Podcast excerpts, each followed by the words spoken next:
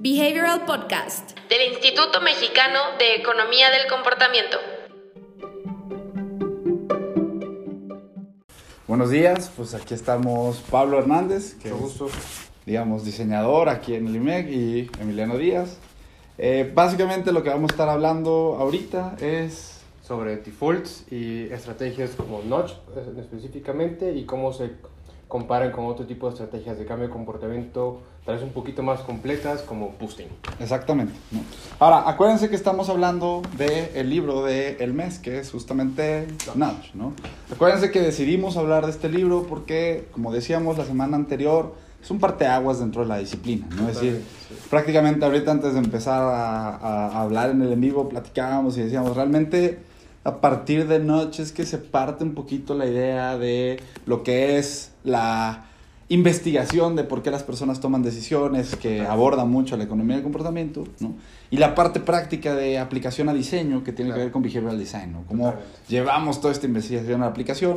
Notch es prácticamente el momento donde dentro de la historia de, de la disciplina se empieza a hacer esa migración, ¿no? De manera masiva. Sí. Ahora, dentro de esto, Pablo, vamos a hablar específicamente ahorita de un concepto que son los defaults, las opciones predefinidas. Totalmente. Al final, Richard Thaler habla mucho sobre este tema en el libro y lo propone prácticamente como un elemento que al final, hablando de noches sobre esos empujones, pues al final facilitan mucho esas decisiones eh, que las personas tienden a hacer o tienen que hacer en ámbitos ya sea financieros Sí, o de, de salud, etcétera. Entonces, yo creo que como dices, vamos a empezar hablando de eso y tomando este tema como principal, pues, ¿qué te parece si definimos qué es un default? Pues mira, un default realmente es lo equivalente a una opción predefinida, ¿no? Es decir, una decisión que tiene ya un cierto sesgo del contexto hacia una de las opciones. ¿no? Ok, Y eso muchas veces se puede ver, por ejemplo, cuando eh, las personas llegan a formularios donde hay opciones predefinidas para ellos, ¿no? Piensen cuando están instalando un software, ¿no? Es decir, están instalando cualquier software, Claro. normalmente vas a encontrar predefinidamente las, cargas, las marcas de aceptar, ¿no? Términos y referencias, las instalaciones predefinidas, ¿no? Para que no tengas que lidiar con todas esas opciones que co- competen, ah, que le competen quizás a un programador, ¿no? Ahí, ahí es donde vamos a ver de manera práctica o en el día a día las opciones predefinidas, pero no solamente van a verse así, ¿no? Es Ujú. decir, una opción predefinida y el poder que tienen es que siempre existe una opción predefinida, ¿no? Claro. ¿Y por qué es que siempre existe una opción predefinida, Pablo? Porque al final, digamos, ten- tendemos a tener esta complejidad, tem- tenemos esta complejidad a la hora de decidir. Y creo que tendemos a anclarnos a una opción predefinida para facilitarnos esta decisión. Y ahorita justo que mencionabas esto de los programas, se me vino a la mente mucho este programa de Windows Player. Ujú. Cuando descargaba esto, por ejemplo, cuando tenía empezaba a hacer mis playlists, etcétera, siempre cuando lo instalaba el programa siempre te permitía o personalizar todos los presets, digamos, Sí. o obtener esta opción predefinida en donde prácticamente el programa ya te decía, esta es la mejor opción, eh, prácticamente aquí está, empieza a utilizar el programa ahora. Correcto. Entonces yo creo que mucho, mucho de esto, de, de la razón por la que los defaults existen es para facilitar, digamos, tanto la decisión como el uso de los productos. Acelera de alguna manera eh, o elimina procesos de, de evaluación complejos que tendríamos que hacer para Sí. in- iniciar, digamos, acciones un poco más concretas. Y creo que aquí lo interesante también es ver que siempre va a suceder algo aun y tú decidas no hacer nada. ¿no? Entonces, siempre hay una opción predefinida porque aun y cuando tú decidas no responder, no tachar, no inscribirte, no hacer algo, siempre va a suceder Algo como resultado de esa inacción. Entonces, es muy, muy, muy importante que cuando trabajemos con contextos, cuando estemos tratando, uno, de entender por qué las personas toman ciertas decisiones, y dos, cómo las podemos, digamos, rediseñar dentro de ese contexto, será muy importante indagar en dónde y cómo están dándose estas opciones predefinidas, ¿no? Es decir, a veces, y lo que te puedes llegar a encontrar, que es la importancia de voltear a ver esto, es que las opciones, o perdón, las personas quizás están eligiendo la opción azul, ¿no? Ujú. Y quizás todo te indica que hay una preferencia por la opción azul cuando realmente la opción azul es la que está dominando porque es la opción predefinida del contexto. ¿no? Es decir, fácil elegir, etcétera. Ajá, o si la persona no decide nada, se le asigna inmediatamente esa opción predefinida, ¿no? Entonces, en entender esto se va a ver o va a convertirse en algo fundamental mientras estés investigando ¿Qué pasa con esos comportamientos? ¿Por qué las personas están llevando a un comportamiento? Es decir, está este caso icónico asociado a la donación de órganos, ¿no? Donde veíamos, oye, bueno, pues hay estos, estos dos situaciones donde unos países donan mucho, otros países donan poco, ¿no? Eh, y en una situación así tú podrías decir, oye, y como pasó con Goldstein, ¿no? Que era esta persona que estaba investigando inicialmente, que decía, oye, es que quizás es un tema cultural. Claro. Pero los países eran muy parecidos culturalmente, ¿no? Al final era, era ese, ese punto en el que el punto de la cultura no llegaba a afectar, eh, digamos, la decisión, sino que era mucho más eh, el default que el que se estaba aplicando la, digamos, el programa de donación de órganos. Totalmente. Y es, otra vez, es decir, al final del día tú puedes creer que las personas, o puedes tú buscar una, una solución atada quizás a la cultura, cuando realmente es una cuestión del el contexto, ¿no? Y otra vez, pues en este caso icónico, pues era el que formula, el formato, digamos, de, de donación el que determinaba si los donantes participaban en el programa, ¿no? Entonces, es decir, prácticamente el entender estas partes de la, o este poder, discúlpeme, de la opción predefinida, te va a permitir de cierta manera indagar y diseñar mejores opciones, ¿no? Porque al final del día los defaults valen y valen como una herramienta de cambio de comportamiento porque las personas vamos a tender a orbitar hacia esos defaults. Totalmente. Es como dice Pablo, ¿no? Como la, la parte fácil. Sí. Entonces, si la decisión fácil es no hacer nada, pues muy probablemente la mayoría de la persona no lo vaya a hacer. ¿Qué es lo que tendemos a, a, hacer? ¿no? Es mucho más fácil no hacer nada, pero el, no hacer nada también es hacer algo. Entonces, y justo el no hacer nada es este default probablemente que estaría activándose. Y, y creo que hablando de, de todo esto, de este tema de, de, digamos, qué es correcto, en qué momento, hablamos, por ejemplo, eh, Noche habla mucho sobre el paternalismo libertario, por ejemplo. Entonces, tocamos un tema ahí ético, digamos. Entonces, eh, ¿Cómo ves, digamos, el lado ético de los defaults? O sea, ¿qué, es lo que tendríamos que considerar al momento de, ya sea, porque como hablamos, se puede diagnosticar muy bien, en lugar de eh, enfocarnos de preferencias, los defaults pueden dar un diagnóstico mucho más concreto de qué es lo que está pasando, pero a la hora de implementarlos, a la hora de diseñar con base en los defaults, ¿qué deberíamos estar como contemplando a la hora de pues, implementarlos? Y digamos, aquí se pone interesante esto, ¿no? Porque decir, por ejemplo, en el libro se cubre mucho el concepto de las opciones predefinidas como herramienta para cambiar comportamientos. Y justamente, es decir, el problema de los defaults es que son transparentes para la persona muchas veces. Mm. Y entonces, ¿qué es lo que pasa? Como en el caso de la donación de órganos, ¿no? Es decir, es un default que es relativamente transparente para la persona en el sentido de que ellos pueden ver la información, pero es difícil o quizás ellos la acción que toman, que en este caso es no decidir en ese momento, no está ligera o no está directamente relacionada con su deseo de donar o no donar órganos. Lo que luego llega a pasar es que la persona va a registrarse, hace todo este proceso y después quizás se da cuenta que es donador de órganos de una manera en la que eh, no hace o no toma la decisión completamente consciente. Eso es muy riesgoso porque al final del día los defaults son herramientas de cambio poderosas, pero que al no ser transparentes con la persona puedes generar este pues este efecto muy negativo de llevar a las personas a tomar una decisión o llevar a cabo una acción que no querían, ¿no? Que es lo que termina pasando mucho con esta donación de órganos. Tienes un montón de personas que sí son donadores de órganos, pero quizás no son donadores conscientes. Sí, no lo saben. Exactamente.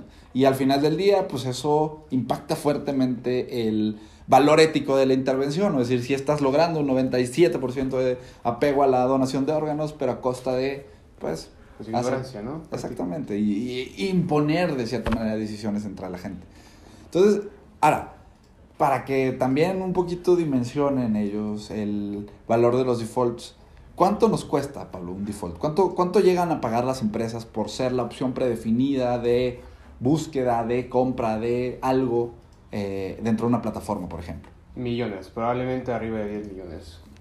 De hecho, el otro día estábamos justamente viendo las noticias, ¿no? Y eh, cada año renueva Google y Safari, esta plataforma que es, digamos, un buscador de Internet para todos los dispositivos Apple, ¿no? Sí. Y cada año Google renueva su suscripción, su, su, su, dota, su dote más bien de ser el, buscador predefinido, ¿no? Mm. Y Inicialmente, en 2012, eso le costaba por ahí de 7, 8 millones de dólares. Ahorita, el año pasado, se renovó esa concesión por 19 billones de dólares. es decir, la cantidad de dinero que cuesta un default es impactante porque el poder de arrastre que tiene es impresionante. Es decir, piensen lo siguiente, ¿qué pasaría si cada que hacen una búsqueda por alguno de esos dispositivos Apple Cuando lo ponen en la barra, la búsqueda se hace por Bing.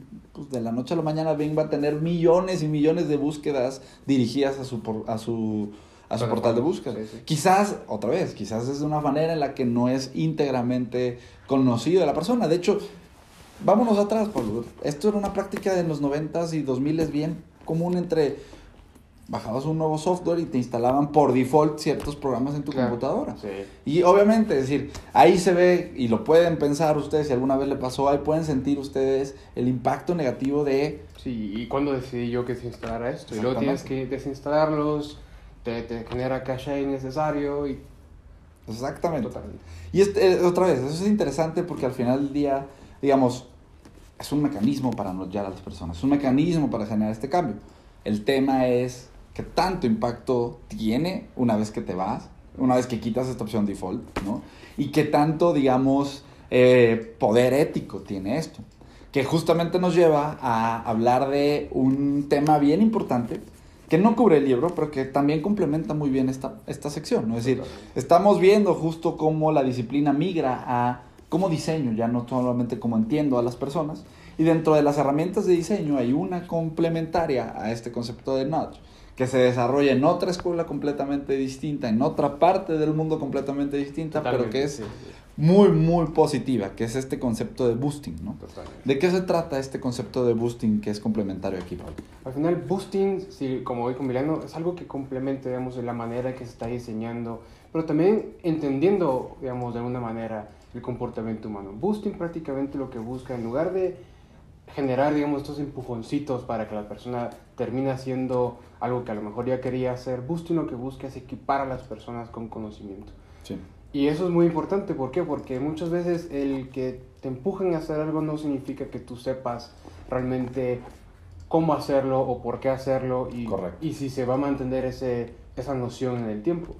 Boosting lo que busca es tapar esos, esos agujeros de alguna manera, esas, esas carencias, generando de alguna manera este, este concepto de capacidades. Al final yo te equipo, sí, genero este, digamos, estas, estas herramientas para ti, se te instalan, digamos, y Boosting lo que busca es eh, fortalecer este conocimiento para que entonces la persona no solo sepa aquí de- a la hora de tomar la decisión qué es lo que tiene que hacer, sino que pueda generar esta capacidad a largo plazo y sea sostenible. Correcto, correcto. Y eh, viene de otro lado completamente distinto. Incluso, ¿quién, quién es, ¿de dónde viene esta escuela de boosting? Al final es una escuela alemana, Max Planck, si no estoy mal, ¿no? correcto. Y al final, eh, al final una de, las de las cabezas principales de, de este concepto es Gerd Gigerenzer, por ejemplo, tiene un libro muchos, tiene un libro que se habla, eh, que habla mucho acerca, perdón, acerca de toma de decisiones en, en contexto de riesgos y es prácticamente habla prácticamente de cómo tomamos decisiones en decisiones de riesgos y cómo muchas veces generar estas instalaciones de, de reglas, esta instalación de conocimiento te puede generar a ti una capacidad para tomar decisiones menos riesgosas a la, a la hora de estar en este ámbito. Correcto. Y aquí pasa algo bien interesante, ¿no? Porque es decir, en la parte fundamental de la teoría que sostiene los dos enfoques de cambio, nudging y boosting, hay discrepancias considerables y hay peleas, digamos, incluso pueden ver Richard Thaler y Gertie Erenzer se tiran. Fuerte entre ellos dos porque ideológicamente están en dos lados bien distintos. Y esto es, esto es muy, muy impactante y es, es decir, es muy importante conocer la parte de filosofía, digamos, del cambio de comportamiento que estamos generando, porque al final del día ahí es donde encontramos las discrepancias entre estas dos escuelas. Nudging en general y todos los enfoques que están más alineados a arquitectura de las decisiones ponen un peso muy fuerte dentro de eh, este, context, este concepto de la interacción persona-contexto, ¿no? Claro. Y que la interacción persona-contexto es lo que en última instancia determina si las personas Hacen o no hacen. claro. exactamente encuentran valor o no lo encuentran y realizan o no una acción. Claro. En el otro lado, en la escuela de Gerenser, digamos que eh, se retiene un poco más el valor de la decisión de la persona y el poder de eh, decidir que tenemos, ¿no? Digamos que en la- el speech que hablan mucho Kahneman, Thaler y todos ellos, se habla mucho de que los sesgos y los procesos cognitivos realmente son la fuente de errores de las personas. Mientras que Guillerenser tiene una forma completamente distinta de ver esto. Él dice, mira, las herramientas de decisión, los sesgos, los procesos cognitivos, sí pueden llevar a generar a la persona, a- o pueden llevar a la persona a un a una decisión errónea si es que no están bien diseñados. Y entonces ahí es donde él plantea el concepto de, mira, si tú en lugar de arreglar el contexto, arreglas, digamos, ciertas condiciones de conocimiento y de habilidad en la persona, tienes la posibilidad de generar un cambio de comportamiento, también, de, digamos, de cierta manera en la interacción persona-contexto, pero mucho más centrado en la capacidad de la persona. Claro. Y entonces, es decir, de un lado, en esencia se ve a las personas como eh, ganado, ¿no? Y en el otro se ve a la persona como pues una entidad completa con la capacidad de tomar decisiones. De hecho, gran parte de la pelea que tiene Guillermo Cortaler es esta idea de, oye, es que ustedes al final del día han popularizado la noción de que las personas son estúpidas, mientras Claro. que realmente la No idea... saben nada. Ajá, exactamente. La idea del otro lado es un poquito más entender las limitantes del proceso de decisión de la persona y, y diseñar habilitadores para que este proceso se dé, ¿no? Es decir, en esencia son cosas que, pues, en la práctica llegan a lugares muy parecidos, pero en la forma de estructurar intervenciones y en la forma de prever los potenciales cambios de comportamiento, estamos hablando de dos enfoques bien diferentes, ¿no? No, yo creo que algo muy importante que, que hay que recalcar aquí es qué pasa cuando un notch se elimina, digamos. Un Sí. notch puede, tener- puede ser muy efectivo a la hora de, digamos, instalar una decisión o facilitar una acción. No hay duda de eso, y, y son, hay notches muy efectivos.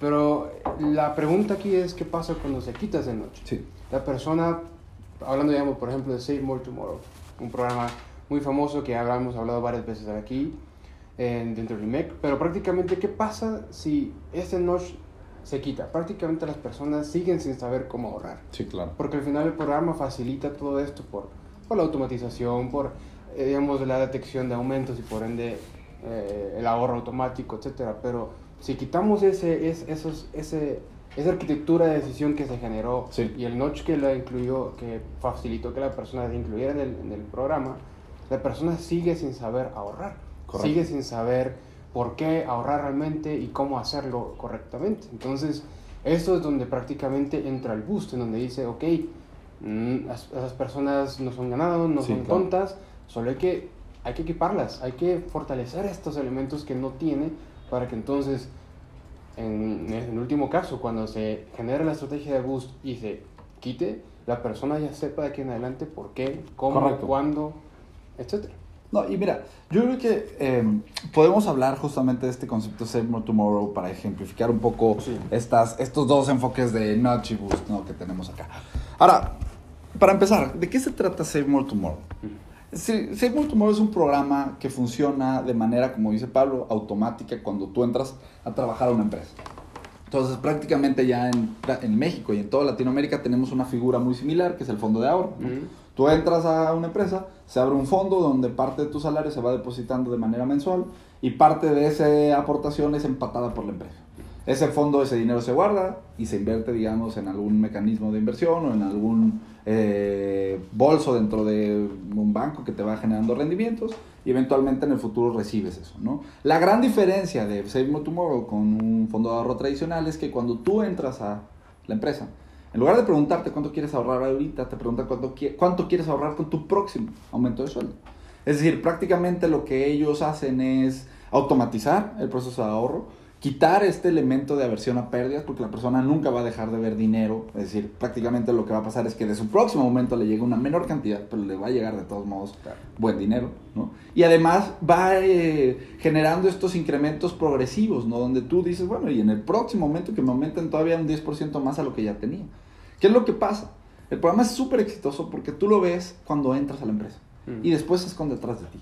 Se esconde atrás de ti y prácticamente con estos herramientas y con estos elementos de automatización es que empezamos a ver esto, ¿no? Es decir, Totalmente. Aquí vamos a ver la representación gráfica prácticamente de y Boost. Esta es prácticamente la manera popular de verlo, ¿no? De hecho, Son estos elefantitos, pero... el loguito de Notch prácticamente populariza esta idea de que, en efecto, un Notch es un cambio de comportamiento donde un ente paternalista, ¿no? Claro. Está guiando a un ente, que sería en este caso las personas, que, como hablamos ahorita, no saben, ¿no? sí. Y tienen que ser guiados para llevar a cabo estas acciones. Seymour Tomorrow es un ejemplo perfecto de esto. Totalmente. Es decir, en el sentido de que no hay generación de conocimiento. Como dices, las personas en el momento que se salga, eh, en el momento que se salga, perdón, de, de, pues, del contexto de decisión, este elemento pues va a desaparecer, el, la intención de ahorro, ¿no? Claro. Eh, y esto está directamente impactando la decisión de cuánto quieres y cómo quieres ahorrar, ¿no? Ahora, ¿qué es lo que pasa? La gente empieza a ahorrar, el programa se esconde detrás de ellos y genera ahorro. Y es exitoso, es decir, al final del día, Notch y Boost no son eh, intervenciones Claro, que que, compitan. ¿no? Es decir, al final del día los dos son medios de cambio de comportamiento.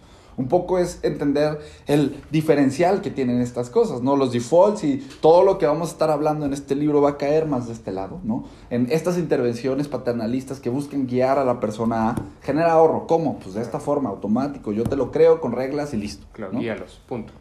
Y tenemos una alternativa que es Boost, ¿no? ¿Cómo sería, por ejemplo, eh, Save More Tomorrow o un programa de ahorro, quizás no automatizado como el caso de aquí, pero cómo sería un programa de ahorro que siguiera las líneas de Boost, Pablo? Prácticamente lo que tendría que hacer digamos, un, un programa tipo Boost, digamos, para ahorrar, sería indicar a las personas mucho, digamos, probablemente qué sería el ahorro, cuáles son las tasas de interés, que muchas veces tenemos la intención de ahorrar, pero no tenemos ni idea de qué son Sí. tasas de interés. O sea, no, no sabemos mucho de cuentas de ahorro, no sabemos nada de eso. Entonces, prácticamente sería primero instalar conocimiento técnico, es decir, Sí. qué es prácticamente. Y luego, ese conocimiento técnico hay que accionarlo. O sea, de nada nos sirve saber, eh, digamos, qué es un QR, por ejemplo, si no sabemos cómo leer un QR. Correcto. Necesitamos saber que necesitamos una aplicación, etc. Entonces, ese conocimiento técnico, digamos, tendríamos que saber cómo accionar ese conocimiento técnico. O sea, cuánto ahorrar, por qué ahorrar esto, etc. Y algo muy importante que toca, digamos, boosting, algo, y este tipo de estrategias de capacidades es atacar mucho la percepción. Porque la percepción es algo, es una barrera que generalmente eh, para muchas veces nuestras intenciones de actuar. ¿Por qué? Porque, digamos, podemos, en, digamos, en un ámbito como de créditos, podemos saber sobre el CAT, podemos saber qué tipo de créditos hay, pero si ya tenemos una mala experiencia o personas que conocemos han tenido malas experiencias con créditos, aunque sepamos qué es un crédito, qué tipo de crédito y cuál nos conviene tal vez eh, y cómo accionar un crédito, no lo vamos a tomar porque ya tenemos una percepción mala. Entonces al final boosting, una estrategia de boosting para ahorro sería muchas veces atacar esta percepción positiva de, o favorecer esta percepción positiva de ahorro para accionar esto. Entonces de alguna manera, a grandes rasgos, una, una estrategia algún programa para ahorro sería comprobar o generar este tipo de, de estrategias a lo largo del programa. Y mira, creo que lo, lo estoy nada más aquí acomodando un poquito el tema de las capacidades para que Claro. un poquito más claro, porque creo que sí es un tema súper fuerte de- o súper importante de la diferencia que tiene Boost con eh, otro tipo de estrategia de cambio de comportamiento. Porque al final del día, como decía Pablo ahorita, ¿no? Es decir, Boost lo que va a buscar es habilitar a la persona. ¿Y cómo habilitas a la persona? Pues aquí, digamos, hay cuatro dimensiones de una capacidad que están alineadas a principios de comportamiento que tendrían que estar integrados de cierta manera en una estrategia de boosting. Como hablaba Pablo, no podemos llevar a cabo un comportamiento si no existe este conocimiento técnico. No podemos eh, accionar este comportamiento si no hay elementos que lo conviertan en accionable. Una vez que tenemos las herramientas para hacerlo, tiene que existir la percepción de que es importante para la persona y para el contexto de la persona hacerlo en este momento. Y eventualmente la parte y la prensa que va a hacer que todo esto embone es que exista el- la forma de, a través de ejercicios de acción, poder llevar a cabo un, digamos, empate de todas estas dimensiones. Que el conocimiento técnico se empate con el accionable, se empate con la percepción y se empate con los elementos de la persona o los elementos que requiere la persona para accionar para que entonces tenga la forma de accionar un comportamiento y lo pueda mantener. El objetivo de esto es que cuando se vaya el boost, cuando se vaya el elemento de decisión que está asistiendo Claro, todo esto, la persona tenga ya los elementos de conocimiento, percepción y acción necesarios para llevar a cabo el comportamiento de manera, digamos, eh, autónoma. ¿no? Digamos, este último paso es lo más interesante porque es lo que genera este, este sentimiento de familiaridad para las personas para que se aplique aquí en adelante. Esta acción al final es un, este elemento de acción, este azulito que ven aquí abajo, prácticamente eh, es este, este factor que permite simular en un entorno controlado, digamos, pero real, cuáles son las consecuencias o cuáles son los elementos que deberían estar considerando y aplicando de los, conocimientos técnicos y accionables y su percepción a un, digamos, un escenario prácticamente real. Y con eso es lo que la persona tiene que realizar, digamos, como, como les mencionaba, generar este elemento de familiaridad Correcto. para que luego, bueno, tengo, un tengo una decisión futura, yo ya sé cómo accionar, yo ya sé qué debo de considerar. Si se generan reglas, aún más fácil. Correcto, correcto. Y miren, creo que con esto podemos terminar la diferenciación entre y boost, ¿no? Es decir, al final, como decíamos, son efectos complementarios. Y el tema de notch es que es un empujón en la parte final, digamos, de la decisión, en la parte donde la persona tiene ciertos elementos que están generando el abandono o los problemas de percepción. ¿Y qué es lo que pasa? Es decir, al final del día, notch es como ver un cambio que sucede de manera correctiva en el punto de la decisión de la persona, mientras que boost es un poquito distinto en la manera de accionar. Generalmente lo que vas a hacer es irte más atrás y encontrar el momento donde justamente esta carencia de capacidad está generando la distorsión para que entonces sea este punto donde reforcemos y facilitemos que la persona de plano ni siquiera vaya a llevar este comportamiento negativo que tengamos que corregir. Las intervenciones, como decíamos, no son rivales, de hecho son y pueden llegar a ser muy complementarias en la práctica. ¿no? Les digo, ideológicamente hay barreras muy fuertes en, los, en las dos escuelas, pero realmente es algo que nos deja ver que el elemento de cambio y que todo lo que planteamos y lo que descubrimos en este libro realmente es un potencial todavía más grande de generar cambios muy, muy fuertes en el comportamiento de las personas. digo, como vemos en el caso de Seymour Tomorrow. Seymour Tomorrow es un ejemplo perfecto, un, exquisitamente bien ejecutado, pero también, es decir, hay formas de alcanzar o podríamos alcanzar un cambio de comportamiento similar abordándolo desde la perspectiva de boosting y habilitando a las personas. Creo que estos dos temas realmente vamos a ver y son constantes ¿no? en las estrategias de cambio. De hecho, Boost ahorita está teniendo un poquito más de crecimiento en, en el eh, mundo de cambio de comportamiento, pero pues creo que son dos enfoques que bien utilizados pueden convertir cualquier estrategia en un creador de cambio de comportamiento muy exitoso. Sí, y que al final si se llegasen a combinar, digamos, el efecto es mucho más, más contundente porque aseguramos que las decisiones se hagan o las acciones y las decisiones se hagan en el tiempo con los empujones y se mantengan con una estrategia de gusto. Entonces, como dijo Miriano ya varias veces, no pelean entre sí, se pueden complementar muy bien y si se llegan a juntar, digamos, tienen un poder de cambio de comportamiento muy, muy fuerte. Correcto. Digamos, ya nada más para terminar, ¿no? Vamos a... Bueno, hay un fun fact, no sé si lo sabían, de Richard Thaler, ¿no? Richard Thaler, además de ser el ganador del premio Nobel, ¿no? Tiene eh, el reconocimiento de participar en una película ganadora del Oscar, porque apareció en The Big Short, hablando junto con Selena Gómez de lo que es la falacia de eh, la mano caliente o el hot hand fallacy, hablando de justamente cómo las personas dentro de la proporción de, perdón, perdón, de la prospección de probabilidades erran en su capacidad de entender adecuadamente qué significa una probabilidad tomando entonces decisiones erróneas. Prácticamente lo que Thaler ha desarrollado en esa línea es que una herramienta muy buena es crear o insertar ayudas de decisión justamente en la parte donde las personas son propensas a caer en este tipo de errores. Entonces les digo, vamos a estar hablando la próxima semana todavía más de algunas aplicaciones de estos conceptos de nudging, ¿no? Eh, y vamos a ir, digamos, poco a poco en las próximas sesiones también integrando algunos conceptos de boosting y otras herramientas de cambio de comportamiento. Al final del día el mundo de cambio de comportamiento es bien grande y eso es bueno porque nos da herramientas para abordar problemas bien distintos. Ahora, eh, la próxima semana vamos a, o tendríamos que estar llegando hasta la página 190, que es donde ya vamos a entrar al campo de la salud. De hecho, en esta sección justamente es donde se habla de salud, la, sección previa, y de la seguridad social.